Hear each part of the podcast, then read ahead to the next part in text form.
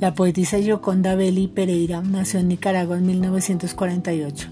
Abordó el tema del cuerpo y la sexualidad sin tapujos, siendo una de las pioneras en este ámbito. Ha recibido muchos reconocimientos por su carrera.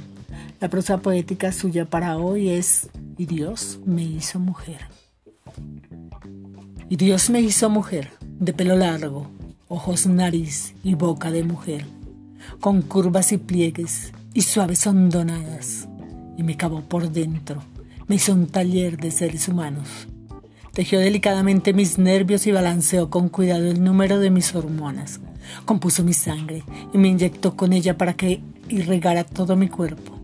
Nacieron así las ideas, los sueños, el instinto. Todo lo creó suavemente a martillazos de soplidos y taladrazos de amor. Las mil y una cosas que me hacen mujer todos los días, por las que me levanto orgullosa todas las mañanas y bendigo mi sexo.